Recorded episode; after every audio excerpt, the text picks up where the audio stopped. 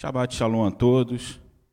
É maravilhoso estar novamente aqui falando da palavra de Deus, aprendendo um pouquinho mais sobre a palavra de Deus. Enquanto nós fazemos essas primeiras introdução, eu queria que você pegasse sua Bíblia, pegasse lá um lápis, um caderno, um papel, para poder estar anotando. E você vai precisar muito da Bíblia na, na, na leitura que nós vamos fazer hoje, na, no estudo que vamos fazer hoje. A palavra de Deus diz: apresente-se a, a Ele como servos aprovados, que não tem do que se envergonhar, mas que maneja bem a espada. Eu gostaria de começar a aula de hoje. Infelizmente, nós não podemos estar todos reunidos, não podemos estar aqui, mas vamos usar um pouco da tecnologia para poder falar da palavra de Deus. Eu gostaria de começar a aula de hoje fazendo uma pergunta para as pessoas que estão nos assistindo, como o Marco Gueixo, o Eduardo, o Cordeiro, que tem colocado ali bastante comentário, o Alex, a Soraya. Eu queria fazer uma pergunta para vocês. Por que Moisés não entrou em Canaã? Eu acho que alguns vão poder responder essa pergunta, outros talvez não, não conheça tanto, mas eu gostaria que você pensasse: por que, que Moisés não entrou na terra prometida? Talvez a maioria de vocês. Oi? Polêmico. Talvez a maioria de vocês vão dizer assim, como um bom leitor bíblico, como uma pessoa que já ouviu alguns estudos, vai falar assim: não, Moisés não entrou porque ele feriu a rocha. Será que foi só isso? Ou será que essa resposta ela é óbvia demais e se torna apenas o aparente do que a gente quer realmente aprender? Então, se ela é apenas o aparente, eu quero entrar no oculto do que isso gerou. Por que, que ele fere a rocha e por que, que ele é impedido de entrar na terra prometida. Pare, pense, reflita, porque isso tem muito a ver com a vida em que levamos hoje. Para poder voltar aqui um pouquinho na semana passada, nós falamos que o povo de Israel havia saído aqui da terra do Egito, da terra de Gozen, ao invés de subir pela, é, pelo Mar Grande aqui, pelo Mar Mediterrâneo, pela costa mediterrânea, o Senhor não manda subir pela costa mediterrânea, porque ali habitavam os filisteus. Então, o Senhor manda eles descerem e eles dão de cara com o mar, no meio do deserto, e o povo de, do Egito vindo atrás para poder matar, e eles estão de frente aqui ao Mar Vermelho. E ali o Senhor executa ali o seu primeiro milagre à vista de todos os filhos de Israel abrindo o Mar Vermelho. Nesse momento, eles abrem, eh, o Senhor abre o Mar Vermelho e eles chegam aqui na terra de Sinai, nas, na, na, nos montes de Sinai. E ali, Moisés sobe ao Sinai e começa a conversar com Deus. E Deus revela, entrega a Torá, entrega a sua palavra para Moisés.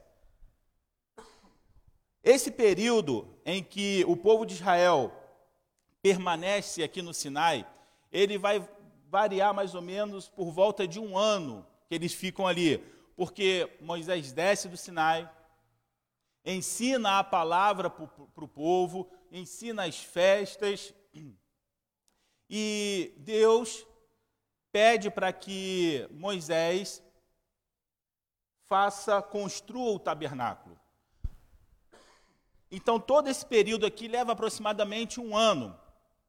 Terminado esse um ano, Deus fala para que o povo comece o deslocamento para o norte. Se você observar, aqui é Canaã, aqui é o Mar Morto, o Mar da Galileia, o Rio Jordão e Canaã está aqui. E ele manda que o povo suba para o norte. Só que essa viagem para o norte, ela vai ter um atraso de sete dias, porque nesse meio tempo, Miriam é, fala mal de Moisés e o Senhor a castiga com lepra. Moisés, como uma pessoa que sempre busca o Senhor, sempre busca uma reconciliação, ele ora em relação a Miriam e o Senhor fala assim: Olha, eu vou curá-la, mas ela vai ficar durante um tempo com essa lepra. E ela leva sete dias para que seja curado, e depois que acaba isso, ele segue caminho, mais ou menos 11 dias. E depois, quando eles estão indo, em Deuteronômio, aí abre aí na sua Bíblia, em Deuteronômio 1,19, Deus fala, dá uma ordem para que se tome posse. Preste atenção que saindo do Egito, chegando no Sinai e saindo do Sinai em direção à terra prometida, passou-se mais ou menos de 12 a 13 meses, ou seja, um pouco mais de um ano. Não estamos falando de 40 anos, estamos falando um pouquinho mais de um ano. E em Deuteronômio 1,19 diz assim: Então partiram de Oreb, que foi mais ou menos nessa região, partiram de Oreb e caminharam por todo aquele grande e tremendo deserto que vistes, pelo caminho das montanhas dos amorreus, como o Senhor nosso Deus nos ordenara. E chegamos a Cádiz Barneia. Cádiz Barneia está mais ou menos por aqui, logo aqui para cima, depois que Israel conquista a terra, logo aqui para cima é Judá, Betseba. Ou seja, a entrada entre Cádiz e Barneia para entrar na terra prometida era aproximadamente 80 quilômetros, que separava a bênção. Então eu vos disse: Chegados sois à montanha dos amorreus, que o Senhor nosso Deus nos dá. Eis aqui o Senhor teu Deus tem posto essa terra diante de ti. Sobe, toma posse dela. Presta atenção nessa palavra. Sobe e toma posse dela. Deus não está dizendo sobe e lute por essa terra. Deus já estava dizendo: Eu vou dar essa terra em possessão. Então você só tem que tomar posse do que eu já tenho determinado. Como te falei, como falou o Senhor Deus a teus pais: não temas e não te assuste. Agora nós vamos chegar num ponto importante dessa nossa história. A chegada em Cádiz Barneia, ela vai ser retratada por duas passagens bíblicas. A primeira, que é em Devarim ou Deuteronômio, nós vamos encontrar em Deuteronômio 1, 22 e 23. E a segunda, em Números 13, de 1 a 2. Como números chega primeiro, né, se você chegar lá, Gênesis, Êxodo, Levítico, Números, como números é primeiro, nós vamos ler números primeiro. E é importantíssimo que você abra a Bíblia agora, porque você vai entender um, um, um processo que muitas vezes cega o nosso entendimento. Abra a, a, a Bíblia em Números 13, de 1 a 2. Números 13, de 1 a 2 diz assim: E falou o Senhor a Moisés, dizendo: Envia, parei. Olha, dá uma olhada no segundo versículo de Números 13. Provavelmente na sua Bíblia, e olha que eu olhei várias Bíblias hoje, e todas elas estavam da mesma forma. Escrito assim: Envia homens que espiem a terra de Canaã. Se vocês puderem comentar aí, é, me diga se, se está exatamente escrito dessa forma: envie homens que espiem a terra de Canaã. Infelizmente, essa tradução ela está errada. Essa tradução deixou perder duas palavrinhas muito importantes que está escrito no original na verdade, esse texto, ele é escrito da seguinte forma: Envia para ti homens que espiem a terra, que eu hei de dar aos filhos de Israel. Presta atenção, porque para ti não está escrito na maioria das Bíblias que eu olhei hoje. Eu só encontrei essa sentença para ti na, na tradução da Torá e nos originais. E quando você olha, olha como que a gente acaba ficando enganado. Essa palavrinha ela é tão importante que existe uma paraxá que se, que se diz Shelah Leha. Não sei se eu, se eu falei exatamente como, como se pronuncia. Oi? Shelah Leha. Essa, essa paraxá, ela, vai, ela, ela diz o quê? Envia para ti.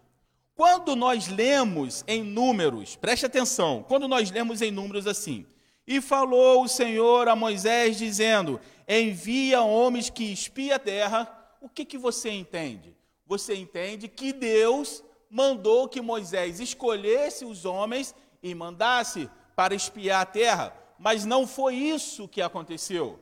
Na verdade, Deus, ele apenas autorizou algo que o povo queria.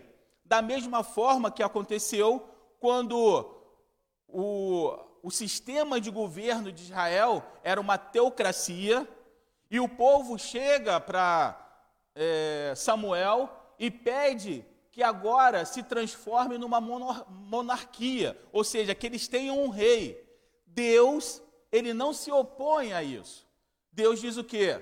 Vocês querem um rei? Vocês poderão ter um rei, mas lembre-se que vocês vão se arrepender de ter pedido isso. Ou seja, mas Deus deixa acontecer.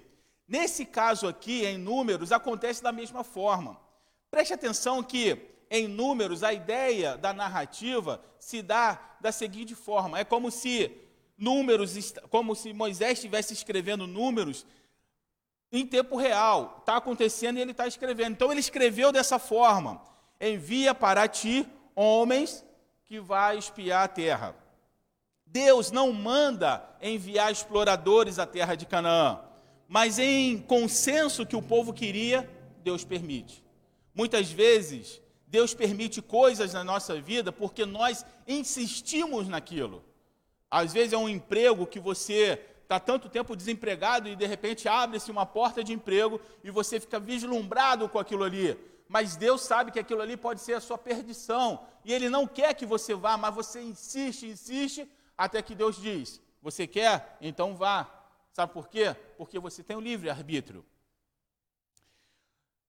Com o envio dos, dos espias, Israel mostrou ali, naquela ocasião, em que eles não estavam necessariamente acreditando no que Deus havia é, dito, que aquela terra seria possuída por eles. Eles vão para ver se realmente é isso. Então já mostra ali uma clara falta de fé na palavra que Deus havia dado.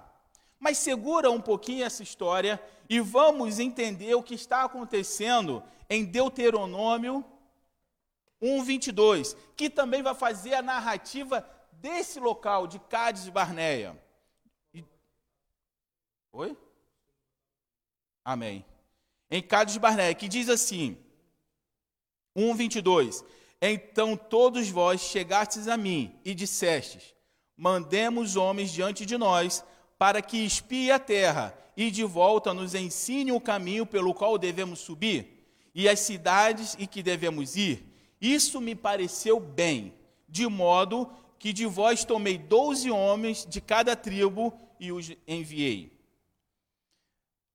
Preste atenção, Deuteronômio é o final da carreira de Moisés. Moisés já está no final da sua carreira e ele usa Deuteronômio, ele escreve Deuteronômio, dando as últimas instruções ao povo de Israel.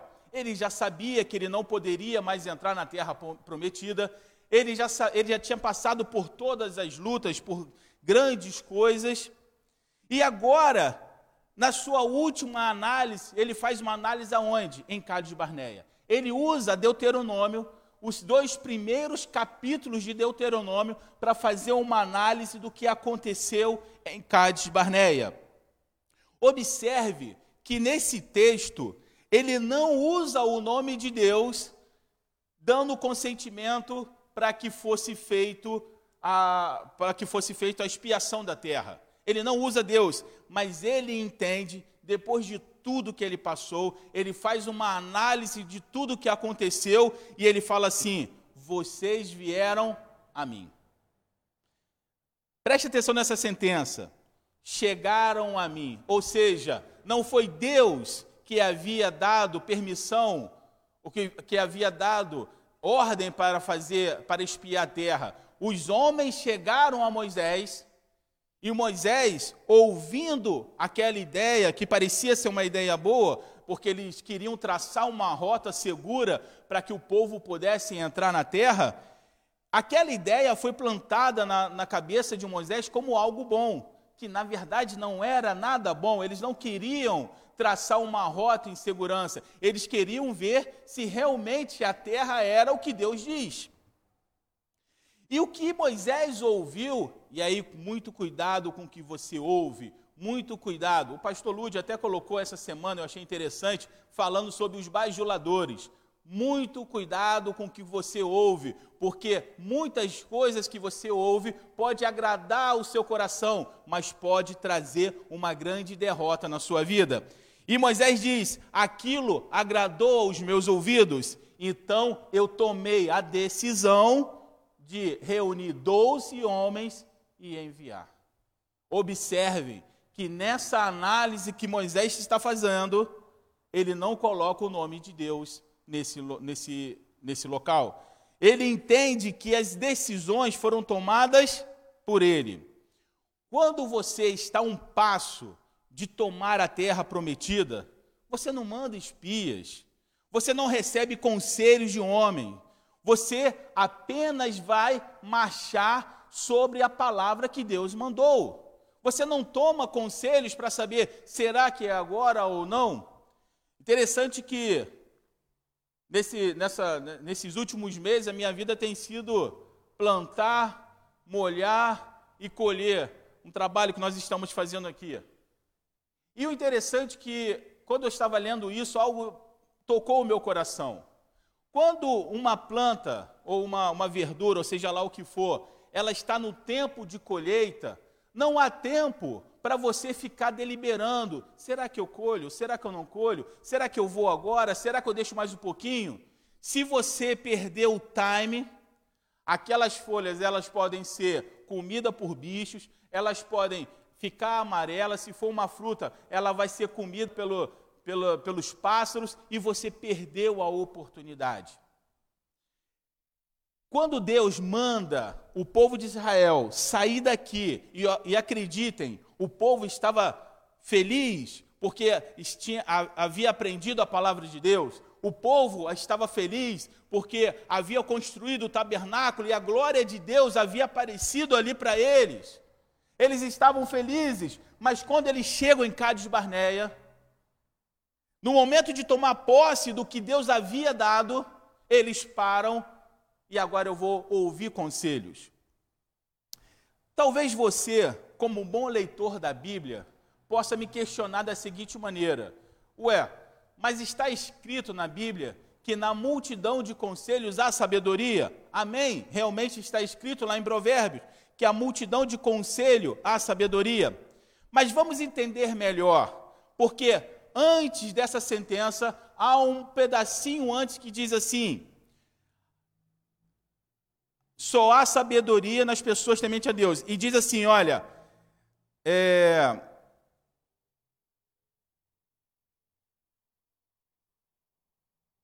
não havendo sábios conselhos, o povo cai. Então o texto ele começa assim: não havendo sábios conselhos, o povo cai, mas na multidão de conselhos há sabedoria. Preste atenção.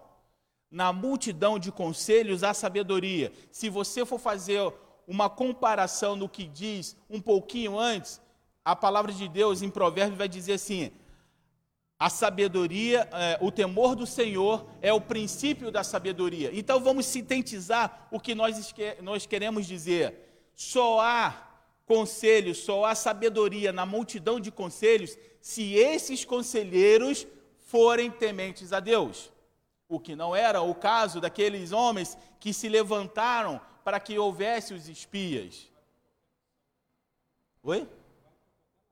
Vale para qualquer nação.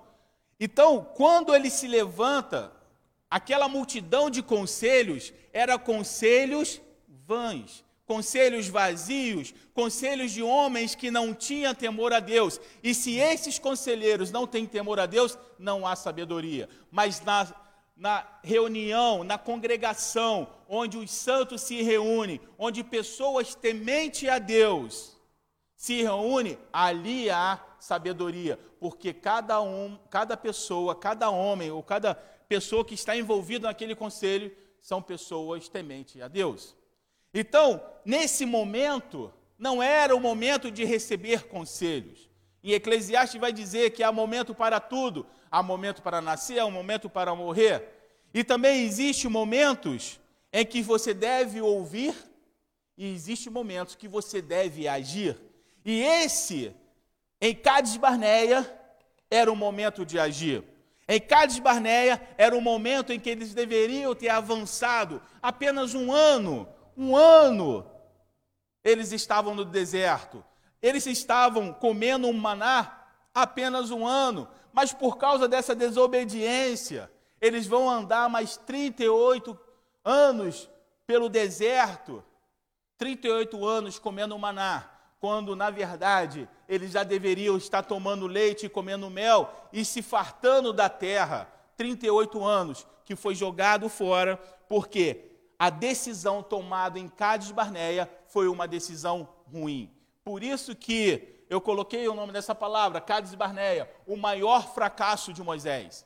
O maior fracasso de Moisés não foi ele ter ferido a rocha, aquilo foi uma consequência de tudo o que aconteceu em 38 anos no deserto. O maior fracasso de Moisés foi ter ouvido conselhos que não deveria ter ouvido, foi ter estancado no momento em que ele deveria ter avançado. Cádiz Barneia é o local aonde deveria ser o divisor de águas, mas não foi. Em Cádiz Barneia, ele parou, ele ouviu e ele teve uma, uma, uma decisão de mandar espias. Preste atenção, Jesus, ele recebe um conselho de Pedro e na, no mesmo instante ele repreende Pedro. Isso está em Mateus 16, 21, que diz assim: Desde então começou Jesus a mostrar aos seus discípulos que convinha ir a Jerusalém e padecer muitas coisas dos anciões e dos principais dos sacerdotes e dos escribas, e ser morto e ressuscitar ao terceiro dia. E Pedro, tomando de parte, começou a repreendê-lo, dizendo: Senhor, tenha compaixão de ti, de modo nenhum te acontecerá isso. Ele, porém, voltando-se, disse a Pedro: Para trás de mim, Satanás, que me serves de escândalo, porque não compreende as coisas que são de Deus, mas só as coisas que são do homem. Humanamente dizendo, quando Deus manda Israel tomar posse de Canaã, humanamente dizendo, não havia condições, mas os homens não compreenderam o que Deus queria dizer, porque pela mão de Deus eles não precisariam nem lutar, a terra seria entregue nas mãos deles. Cades Barneia, foi um grande fracasso de Moisés. E começa com 12 espias. Primeiro, ele dá ouvido aos maiorais da congregação, da nação, e aí ele decide mandar 12 espias. Ou seja, ele forma uma equipe que não estava coesa.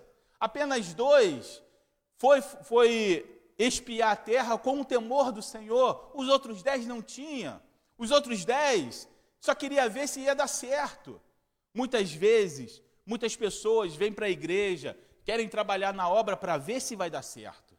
Tá com um pezinho lá e um pezinho cá. Se não der certo, eu tenho o plano B. Meu irmão, com Deus não existe plano B ou plano C. É apenas o plano de Deus na sua vida. E ponto final. Os dez espias estavam esperando, estavam planejando o plano B. Se não der certo, nós desistimos de tudo. Apenas Josué e Caleb tiveram o discernimento e foram com o coração sabendo que o que eles estavam fazendo era a vontade de Deus. Primeiro passo, primeiro erro em Cádiz Barneia, cuidado com quem você traz para perto de você. Palavras, voltando aqui ao que o pastor colocou essa semana, palavras lisonjeiras são, a, a Eclesiastes vai dizer que são laços para a morte. Cuidado com quem você traz, cuidado com quem você está trabalhando, porque pode ser um dos dez espias. O segundo ponto, o, a desistência do povo. Quando os dez, não vou falar dos dois, não, vou falar só dos dez. Quando os dez espias chegaram, eles fazem um relato para Moisés. E o que, que eles falam para Moisés? Moisés, terra ótima, Olha o tamanho do cacho de uva que nós trouxemos, maravilhoso. terra é exatamente como Deus disse. Amém? Amém. Mas para a congregação, o que, que eles falaram? Essa terra é uma terra que engole os seus moradores. Existe tantas pessoas lá que, que aos nossos olhos são como garfanhotos. E além disso, tem gigantes, tem homens de grande estatura. Não dá para vencer esse pessoal. Percebeu que para Moisés Não, e eles falam que nós somos garfanhotos diante dele. Uma tremenda mentira, porque como que ele vai saber o que, o que os outros estão vendo em relação a eles? Se, se eles eram espias e provavelmente eles não se identificaram como filho de Israel, como que eles poderiam saber o que o, o, o povo daquela terra tinha visão em relação a eles? Então você vê que aquilo ali fez o povo desistir. Depois disso, houve o que? Uma derrota.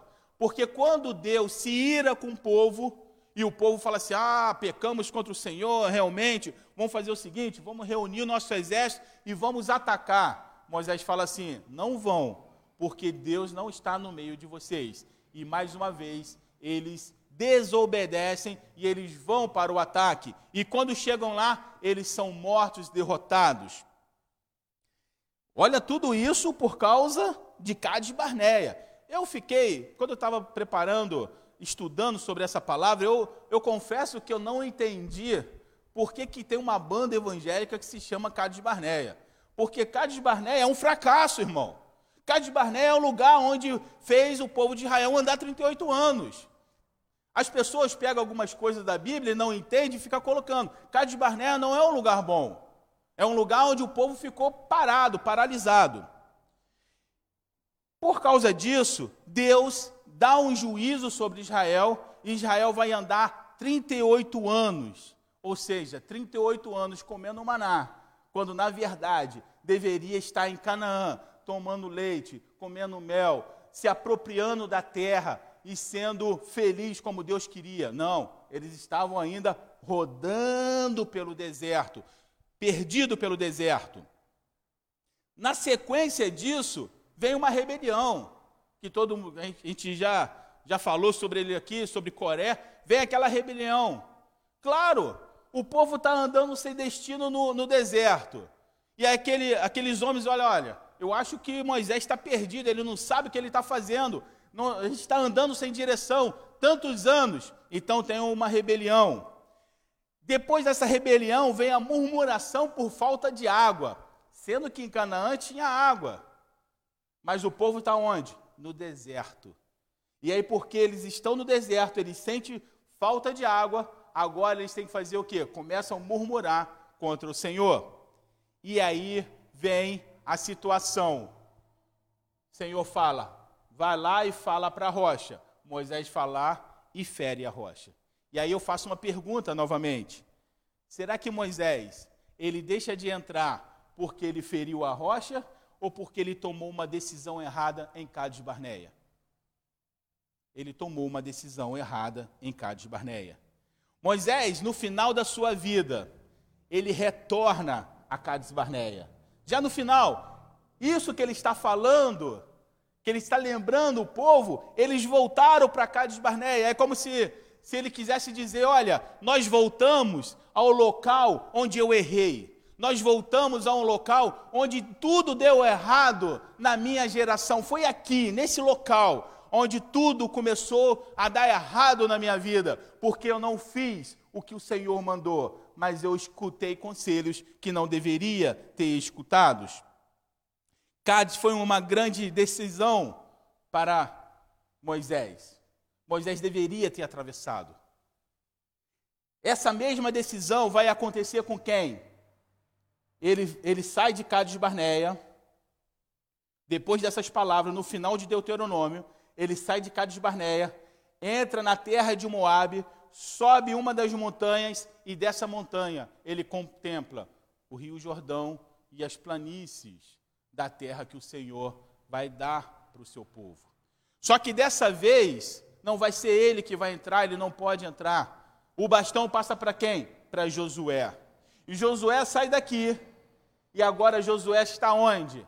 Na entrada de Canaã. Ele precisa atravessar o rio Jordão. Só que, mesmo tendo que atravessar o rio Jordão, Josué também manda espias para espiar quem? Jericó.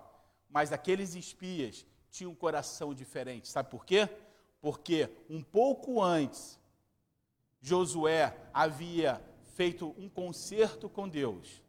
Josué havia circuncidado o povo. Josué havia celebrado a Páscoa. E agora Josué tem uma aliança com Deus. O povo tem uma aliança com Deus. E Deus fala assim para Josué: Hoje eu tirei o opróbrio do Egito de sobre o povo de Israel. Agora ele já não tinha mais aquela, aquele pensamento de escravo, aquele pensamento que não vai dar certo, o medo, o temor não tinha mais. Agora tinha homens valentes, guerreiros, a comando de quem? De Josué. E esses homens entram em Jericó e faz toda a varredura que precisa e volta para Josué. O desenrolar dos eventos de Josué e suas conquistas é um papo para a semana que vem. Mas hoje, o que nós precisamos entender que muitas vezes o problema que o fracasso que nos assola hoje está muitas vezes atrelado a coisas lá do passado, a decisões que foram tomadas em Cádiz Barneia. Eu não sei exatamente quantos anos se passaram de Cádiz Barneia até o momento em que Moisés feriu a rocha, mas muitos anos se passaram. Mas o problema foi em Cádiz Barneia. Faça como Moisés, volte a Cádiz Barneia, faça uma reflexão e perceba que foram as suas escolhas, foram os seus caminhos que te levaram às derrotas, não foi Deus. Não, Deus não estava envolvido naquilo, Deus deixou você tomar as decisões que você queria tomar, mas foram suas decisões. E Moisés, no final da sua vida, ele diz: vocês vieram a mim. Eu tomei a decisão. Eu errei. Enquanto deveria ter avançado, eu ouvi o conselho. A culpa foi minha. E foi em Cádiz Barneia que tudo deu errado. Mas em nome de Senhor, que a nossa realidade não seja Cádiz Barneia, mas seja atravessar o Jordão. Seja deixar tudo para trás e tomar posse da terra que o Senhor tem nos prometido. Que o Senhor possa está nos abençoando e que possamos ouvir a voz do Senhor ao invés de ouvir voz e conselhos humanos.